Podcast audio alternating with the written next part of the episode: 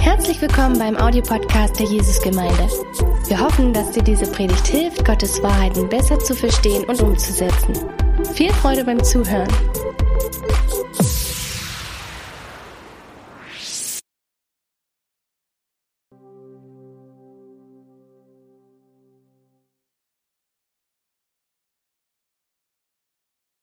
Hallo, guten Morgen. Mein Name ist Uwe Dittrich und ich gehöre hier zur Jesusgemeinde.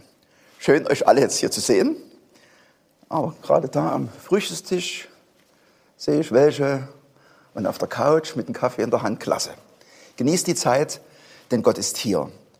Wir sind ja in der Predigtreihe Waymaker. Wir beschäftigen uns da und halten uns im zweiten Mose auf. Wayne hat vorige Woche angefangen und ich setze jetzt die Reihe fort. Und das Thema heute ist die große Befreiung. Und es handelt sich da im 2. Mose Kapitel 4 bis Kapitel 15.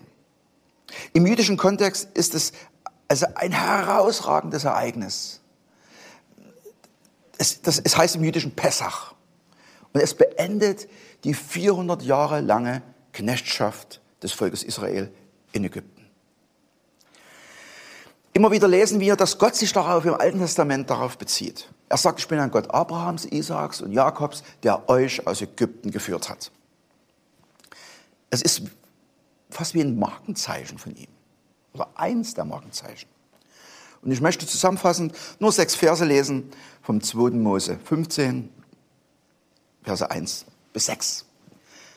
Damals sangen Mose und die Israeliten dies Lied dem Herrn und sprachen, ich will dem Herrn singen, denn er ist hocherhaben, Ross und Reiter hat er ins Meer gestürzt. Der Herr ist meine Stärke und mein Lobgesang und mein Heil. Das ist mein Gott. Ich will ihn preisen. Er ist meines Vaters Gott. Ich will ihn erheben. Der Herr ist der rechte Kriegsmann. Jahwe ist sein Name. Des Pharaos Wagen und seine Macht warf er ins Meer. Seine auserwählten Streiter versanken im Schilfmeer. Fluten haben sie bedeckt, sie sanken in die Tiefe wie Steine. Herr, deine rechte Hand herrlich an Kraft. Deine rechte Hand, Herr, zerschlägt den Feind. Ein absolut großartiges, mächtiges Eingreifen Gottes wird hier beschrieben. Die Israeliten waren zuvor ungefähr 400 Jahre im Land, sind mit Josef in das Land gekommen äh, sind sehr geschätzt gewesen, weil Josef mit sehr klugen Handeln die Hungersnot der Ägypter sehr geschmälert hat und eigentlich beendet hat. Und dann kam ein neuer Pharao, der Josef nicht kannte. Die Hebräer wurden immer ein bisschen größer, wurden ein größeres Volk. Und das war diesem Pharao nicht mehr so ganz recht. Und sie wurden immer mehr eingedämmt, sie wurden immer mehr unterdrückt und am Ende sogar versklavt. Und sie schrien 400 Jahre lang zu Gott, oh Gott, rette uns aus Ägypten. Aber sie blieben weiter Sklaven. Und das Denken der damaligen Zeit war ja so, dass wenn man ein, zu einem kleineren Volk gehörte, dann hatte man auch einen kleineren Gott. Und wenn man zu einem großen, mächtigen Volk gehörte, dann hatte man auch einen großen, mächtigen Gott.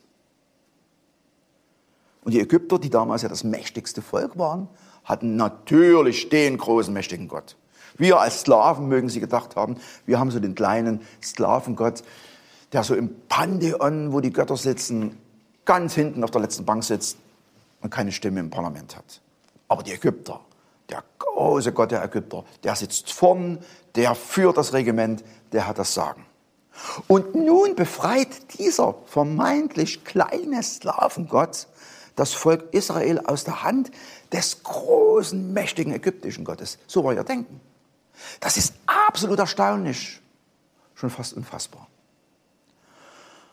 Und das zweite Buch Mose im griechischen Exodus bedeutet Auszug. Es erzählt von dem Auszug des Volkes Israel aus Ägypten. Nicht nur, nicht nur von der Befreiung Israels, sondern es begründet auch den jüdischen Kalender, die Feiertage des jüdischen Kalenders.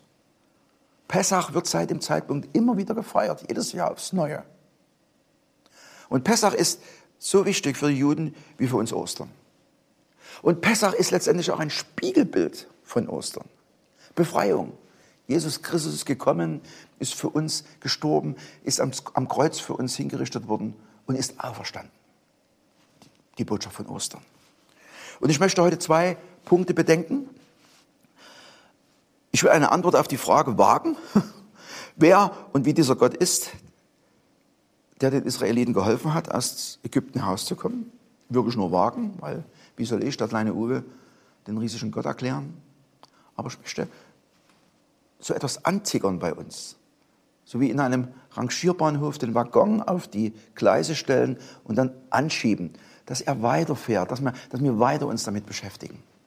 Und die zweite Frage, die ich so äh, bedenken möchte, ist, wie hat er die Israeliten geführt? Und natürlich auch, was hat das denn heute mit uns zu tun? Es geht in dieser Erzählung nicht nur, ja, vorrangig um die Söhne Israel, aber nicht nur. Es hat auch etwas mit uns zu tun. Und zur Erinnerung, Wayne hat das vorige Woche ja so wunderbar erklärt. Falls du die Predigt nicht gesehen hast, schau sie dir nochmal an auf unserem YouTube-Kanal. Zur Erinnerung möchte ich kurz noch das Setting sagen. Mose ist aus Ägypten geflohen, in eine neue Existenz gekommen. Er ist dann Schafshirte gewesen, Schafshirten-Nomade genau genommen. Er hat geheiratet, hat Kinder bekommen und nach seinem bisherigen turbulenten Leben aus dem Hof des Pharaos hinaus in die Wüste könnte man jetzt sagen, okay, jetzt könnte der Abspann laufen. Er ist 80 Jahre alt und jetzt könnte man sagen, okay, er lebte noch einige Zeit glücklich und dann ist er gestorben. Aber das tritt nicht ein, sondern Gott tritt plötzlich ein. Gott kommt ganz unvermittelt in das Leben von Mose. Mose trifft Gott. Er trifft nicht einen, einen Propheten oder einen Priester oder einen Engel. Er trifft Gott selber in Form eines brennenden Dornbusches. Und er unterhält sich mit ihm. Und in dem Gespräch Gottes mit Mose erfährt Mose, dass Gott schon längst das Schreien der Israeliten in Ägypten gehört hat. 400 Jahre langes Schreien. Er hat es gehört. Also es ist doch etwas passiert, wenigstens im Hintergrund. Und Gott hat Mose dafür auserkoren, wieder nach Ägypten zu gehen. Das passt dem Mose nicht ganz so. Er fühlt sich nicht so fähig, diesen Auftrag auszuführen. Vielleicht hat er auch nicht unbedingt so die, die Lust, wieder nach Ägypten zu gehen, wo er ja geflohen ist. Aber nach einigen Hin und Her gibt er doch sein Okay und zieht los. Und im Verlauf dieses Gespräches passiert etwas sehr Wichtiges. Gott beschreibt erstmals sein Wesen. Er selbst sagt den Menschen, wie er verstanden werden will. Und ich lese aus 2. Mose 3, Verse 14, 13 und 14. Mose sprach zu Gott, siehe, wenn ich zu den Israeliten komme und spreche zu ihnen, der Gott eurer Väter hat mich zu euch gesandt und sie mir sagen werden, was ist sein Name? Was soll ich ihnen sagen? Das ist eine ganz berechtigte Frage. Von welchem Gott kommst du? Und Gott sprach zu Mose, ich werde sein, der ich sein werde. Die Frage von Mose hat eine absolute Berechtigung, denn zu dem damaligen Zeitpunkt gab es dort viel Götterei. Also für jede Lebenslage gab es einen Gott. Und wenn er jetzt zurückgekommen wäre, der Mose, dann hätten die gesagt, ja, von welchem Gott kommst du? Wie ist denn sein Name? Ja, und Mose bekommt eine Antwort. Ich werde sein, der ich sein werde. Ich muss ehrlich sagen, ich weiß nicht so richtig, ob dem Mose das befriedigt hat, diese Antwort. Ich hätte wahrscheinlich ein bisschen nachgefragt, weil stell dir vor, du fragst mich, wie heißt du, wie ist dein Name? Und ich sage, ich bin der, der ich bin. Dann hättest du wahrscheinlich gesagt, ja, was ist mit dem los? Also, ich habe nach deinem Namen gefragt. Ich werde sein, der ich sein werde, steht hier im Deutschen. Im Hebräischen steht an dieser Stelle vier Buchstaben, J, H, W, H. Gesprochen, man ist sich nicht ganz sicher, ob Jahwe oder Jahwe. Im Hebräischen gibt es ja keine Vokale. Und der Name Gottes, mit dem sich den Mose jetzt hier hört, kommt aus dem, aus dem hebräischen Verb Haya, was sein bedeutet. Und bei dem Hebräischen muss man wissen, äh, im Hebräischen gibt es in der Grammatik und überhaupt in der Sprache keine Zeitstufen. Sie unterscheiden nicht die Zeitstufen, so wie bei uns Vergangenheit, Gegenwart und Zukunft, sondern im Hebräischen bis heute gibt es nur entweder es ist etwas vollendet oder es ist noch mal andauernd. Was anderes gibt es nicht. Also eine andauernde Handlung oder eine äh, vollendete Handlung. Ich habe vor einer halben Stunde Kaffee getrunken. Diese Handlung ist vollendet. Was wir mit Vergangenheit bezeichnen würden, ist vollendet. Ich predige jetzt und werde in vielleicht für euch hoffentlich zehn Minuten fertig sein. Das ist eine, eine fortlaufende Handlung, die ins Zukünftige weist, aber noch nicht vollendet ist. Und Jahwe wird sinngemäß so übersetzt. Ich bin da und werde da sein als derjenige, der ich jetzt bin und in Zukunft sein werde. Also das ist heute am Morgen ein bisschen Gehirnjogging.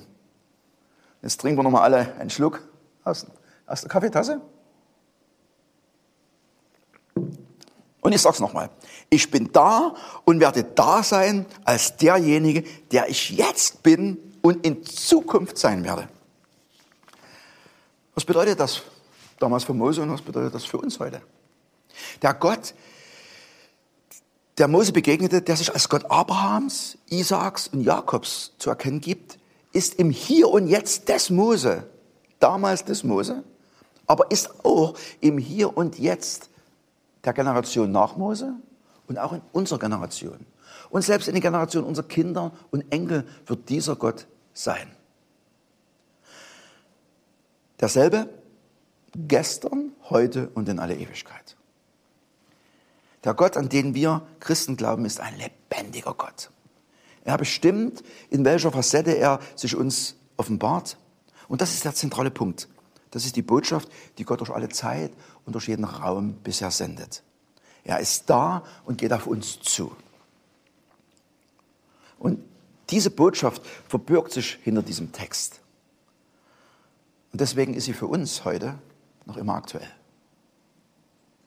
Er ist in einer ganz neuen Facette erschienen. Er ist in Jesus Christus auf die Welt gekommen und für unsere Sünden ans Kreuz gegangen. Damals sollten Hebräer ein Lamm schlachten und das Blut des Lammes an die Türpfosten ihres Hauses streichen. Und das war das Zeichen der Errettung. Dort, wo das Blut des Lammes am Türpfosten war, dort wurden sie vor Unheil geschützt, absolut verschont und wurden gerettet.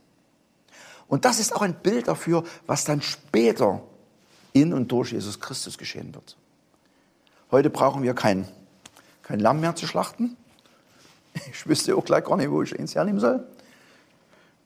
Und wir sollen auch nicht die Türpfosten unseres Hauses oder unserer Wohnung bestreichen mit Blut. Jesus Christus ist das ein für alle Mal Lamm geworden. Und wenn du das für dich, für dein Leben erkennst, dass Jesus für dich ans Kreuz gegangen ist und das in deinem Herzen aufnimmst, dann bestreichst du in dem Bild gesprochen nicht die Türpfosten deiner Wohnung, sondern die Türpfosten deines, deiner Herzenstür, deines Herzens. Errettung wird angeboten. Gott ist immer noch da, hier und jetzt. Befreiung wird angeboten. Der Apostel Paulus schreibt im Brief an die Galater im Kapitel 2, Vers 20, bei manchen ist es der Luther-Übersetzung Vers 19. Ich bin mit Christus gekreuzigt. Und nun lebe ich, aber nicht mehr ich selbst, sondern Christus lebt in mir. Was ich aber jetzt im Fleisch lebe, das lebe ich im Glauben an den Sohn Gottes, der mich geliebt und sich selbst für mich hingegeben hat. Ich bin mit Christus gekreuzigt, sagt Paulus. Und wer sich so ein bisschen auskennt in der Bibel, der wird sagen, ja, warte mal, Paulus, du bist ja schon ein toller Typ, aber du bist nicht mit Christus gekreuzigt. Historisch gesehen stimmt das nicht. Als Christus gekreuzigt wurde, haben zwei andere an den Nachbarkreuzen gehangen. Und nicht du, Paulus. Und ich will dich noch daran erinnern, da hast du noch Saulus gehießen. Du hast ja selbst, als Stephanus gesteinigt wurde, ein wunderbarer Nachfolger Christi, hast du als Saulus noch die Sachen, der, der, die, die ihn gesteinigt haben, bewacht. Also da gehen mit dir ein bisschen die Pferde durch. Lass mal den Ball ein bisschen flacher, Paulus. Du bist nicht mit Christus gekreuzigt. Und Paulus wird wahrscheinlich sagen, Uwe, doch, doch. Ich bin mit Christus gekreuzigt. Gott gibt uns die Möglichkeit der Identifikation, die nur wir Menschen machen können. Tiere haben keine Identifikation. Wir Menschen haben es. Der Hund bleibt ein Hund. Er sagt nie in der Midlife-Crisis nach sieben Jahren, ich starte jetzt vielleicht nochmal als Katze durch oder irgend sowas. Wir Menschen können uns aber immer wieder reflektieren. Wir haben die Möglichkeit der Identifikation. Wir haben drei Kinder und unser Sandwich-Kind, die Sarah, unsere Tochter. Und wenn ich dann manchmal nach Hause gekommen bin, also nach Hause gekommen bin, ja, immer nach Hause gekommen, und ich sah meine Frau mit unserer Tochter einen Film schauen, dann brauchte ich gar nicht auf den Fernseher schauen, sondern ich habe in ihr Gesicht, in die Gesichter zu Mädels geschaut. Und sie haben manchmal ein bisschen traurig geguckt, manchmal sind sogar Tränen geflossen. Und ich wusste, was sie für einen Film schauen. Liebesfilm. Bei Liebesfilmen, haben, das hat immer die Qualität, dass Frauen weinen können. Aber nun könnte man sagen, warum weinen die denn? Das ist ein Job, den die Schauspieler machen, die da am Fernsehen zu sehen sind. Das ist, die verdienen ihren Lebensunterhalt damit. Die machen ihren, ihren Dienst. Die haben die Rolle gelernt. Die machen ihre Arbeit. Und denkt man nicht, dass die dann am Ende, wenn die da am, am Strand dann den letzten Kuss geben, so in der untergehenden Sonne, so den Versöhnungskuss, die letzte Minute des Films, dass die da alleine am Strand stehen. Das sind Kameramänner, die auf solchen, auf solchen Schienen hin und her gefahren werden. Das sind die Beleuchter, die Kabelhalter. Der Regisseur sitzt im Sessel und gibt Anweisungen. Die sind dort nicht alleine an dem Strand. Warum muss man da weinen? Bei uns wird montags die Müllabfuhr ist die Müllabfuhr da und wird der Müll abgeholt. Ich stehe da auch nicht am Fenster, schaue dort auf die Männer, auf die Kollegen der Müllabfuhr und sage, oh, wie die mit der Tonne umgehen. Das ist einfach, einfach beeindruckend. Also, das rührt mein Herz so an. Also fließen mir richtig die Tränen. Ich kann da gar nicht, ich kann, ich kann da gar nicht mehr hingucken. Das ist doch so bewegt. Ja, die machen ihren Job, die machen einen guten Job und einen wichtigen Job. Oder die Busfahrerin. Ich stehe an der Bushaltestelle und dann kommt sie und oh, ich kann gar nicht einsteigen, ich bin so gerührt, wie sie mit dem, mit dem Lenker umgehen. Also das ist ja, so, ich, ich, ich kann nur noch, hier, ich kann nur noch, noch staunen zugucken. Die macht ihren Job und die macht einen guten Job. Und die Leute im Fernsehen, auf der Leinwand machen ihren Job. Warum muss man da weinen? Weil genau das ist das, was Paulus hier sagt. Wenn man einen Film schaut, dann identifiziert man sich mit dem, mit einer Person, meistens Hauptdarsteller oder Hauptdarstellerin dieser Person mit der identifiziert man sich und man fühlt mit, man lacht mit, man weint mit, man lebt mit ihr. Und das ist die Möglichkeit der Identifikation. Wenn es die nicht gäbe, wäre ganz Hollywood und Bollywood noch dazu pleite. Weil dann würde man sagen, ja, die machen ihren Job. Wie der Müllmann, wie die Busfahrerin. Aber es gibt die Möglichkeit der Identifikation. Und Paulus sagt, ich identifiziere mich mit dem Kreuzestod Jesu. Wie wenn wir einen Film schauen. Ich, Gott gibt uns die Möglichkeit, uns mit diesem Kreuzestod zu identifizieren, zu erkennen, dass ich selber am Kreuz hing. Und so kann auch ich sagen, ich, Uwe Dittrich, hing mit am Kreuz von Golgatha. Und du kannst deinen Namen einsetzen und sagen, ich hing genau mit am Kreuz. Und Jesus ist nicht nur für unsere Sünden gestorben, sondern er ist unsere Sünde geworden, sagt die Bibel. Der von, der von keiner Sünde wusste, ist für uns zur Sünde gemacht worden. Am Kreuz von Golgatha hing ein Batzen an Sünde. Und da war mein großer Batzen mit dabei. Ich weiß nicht, in welcher Lebenssituation du jetzt bist. Es gibt Lebenssituationen in der heutigen Zeit, die können uns wie Sklaverei vorkommen. Die können uns wie Gefängnis vorkommen, mit großen Einschränkungen. Seine Süchte, aus denen wir nicht rauskommen, sei es Krankheit, seine Situation, wo wir uns hinein manövriert haben, vielleicht aufgrund von falschen Entscheidungen im Leben. Seine Nachwirkungen aus unserer Erziehung, aus unserer Lebensgeschichte, aus dem Elternhaus, seines posttraumatische Sachen, seine Situationen, in denen du dich so schlecht fühlst, seine Situationen, in denen du nicht du selbst bist, sondern, und das ist absolut weit verbreitet in unserer Gesellschaft, du eine Rolle spielst, die du vermeintlich spielen musst. Ganz egal, was es ist. Und dieser Gott, der im Hier und Jetzt des Mose war, ist auch im Hier und Jetzt heute. Und dieser Gott, der die Israeliten von einer 400 Jahre langen Knechtschaft und Sklaverei befreit hat, kann auch dich befreien aus deinen Einschränkungen, aus deinem Gefängnis.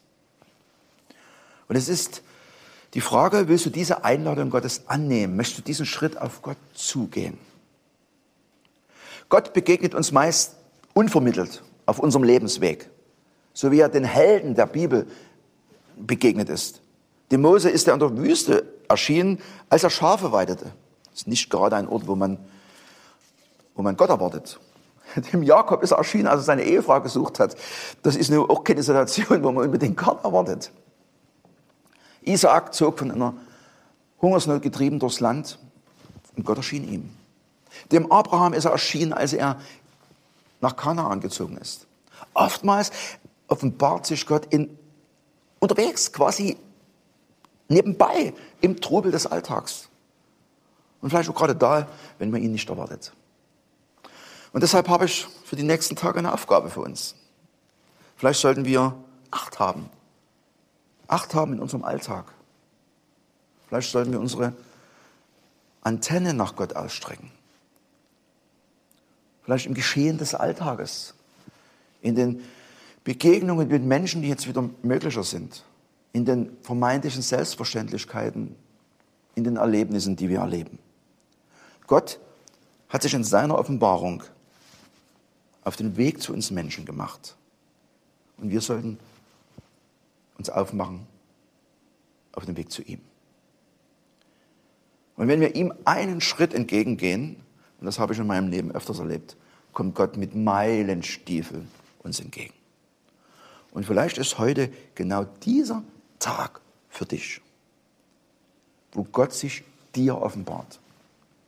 Vielleicht zum allerersten Mal. Vielleicht auch wieder neu, in einer ganz neuen Facette. Und vielleicht ist heute der erste Schritt für dich. Der erste Schritt in die große Befreiung, in deine große Befreiung. Und egal, ob deine Wege gerade oder krumm waren oder sind, Gott will dich begleiten. Wir haben einen menschenverliebten Gott. Er ist über beide Ohren in dich verliebt. Und er möchte dich in deine große Befreiung führen. Und dazu wünsche ich dir seinen wunderbaren himmlischen Segen. Und jetzt hören wir noch einen Beitrag von Maike. Es gibt Momente in meinem Leben, in denen es aussieht, als ob ich das Ziel verfehle. Alles so sinnlos und ausweglos wirkt, sich jegliche Hoffnung hinter unüberwindbaren Mauern verbirgt, mein Leben vor die Wand gefahren bin am Ende mit meinem Rad, kann nichts mehr tun oder sagen, um wieder auf ebene Wege zu geraten. Doch dann ein Gedanke, der meine Zweifel durchkreuzt. Er erinnert mich an dein heiliges Volk und mir fällt wieder ein, du bist ein Gott, der befreit. Bist nicht der, dem alles egal zu sein scheint, sondern der, der hört, wenn sein Volk nach ihm schreit sich mit den größten Mächten dieser Welt anlegt, es rettet und nicht nur tatenlos daneben steht. Und ich warte auf meinen Befreiungsschlag von dem, der mir Freiheit versprochen hat. Warte, dass er auch mich aus Gefangenschaft befreit, weil ich weiß, er hält, was er verheißt. Auch wenn es im Moment ganz und gar nicht so wirkt, man mir immer wieder ein Nein entgegenwirft. Doch ich weiß, egal wie aussichtslos meine Lage scheint, du bist der Gott, der befreit, mich herauszieht aus größter Dunkelheit. Und manchmal wünschte ich, ich könnte dein Licht nicht nur vor meinem inneren Auge sehen, sondern würde vor deiner meterhohen Feuersäule stehen, die auch mir zeigt, in welche Richtung ich gehen soll. Denn ich will mich auf dich allein verlassen selbst wenn für mich alles verloren scheint, im Vertrauen auf dich noch Mut fassen. Ich laufe davon. In meinem Rücken der Feind. Liegt vor meinen Füßen kein Weg mehr bereit? Dann teilst du das Meer vor meinen Augen in zwei. du bist ein Gott, der befreit, holst mich aus meinem größten Leid und ich, ich stehe nur daneben und werde ganz klein angesichts deiner Macht, der Wunder, die du in meinem Leben vollbracht hast. Und ich weiß, du allein bist der Gott, der befreit, bist der, dessen Name mir Rettung verheißt, dem ich Loblieder singen will mein Leben lang, denn du hast alles für mich getan, meine größten Kämpfe für mich geschlagen, damit ich für immer frei sein kann.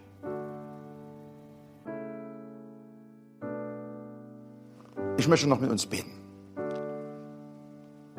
Vater, danke, dass du ein Gott bist, der uns in die große Befreiung führen möchte.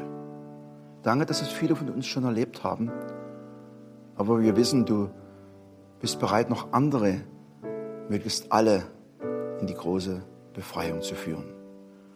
Und ich bitte dich, dass wenn Menschen heute bewegt worden sind, durch diesen Gottesdienst, durch die Predigt, durch, das, durch den Poetry Slam, dass du ihr Herz berührst, dass du an ihnen arbeitest, dass sie spüren, dass du bei ihnen bist.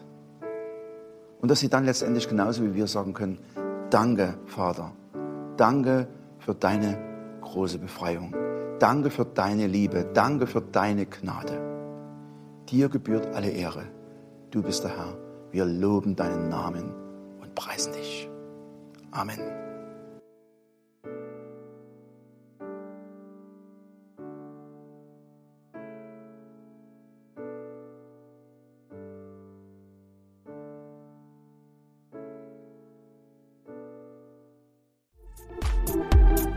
Wenn du noch mehr über Gott und die Jesusgemeinde wissen möchtest, findest du viele weitere Informationen auf www.jgdresden.de.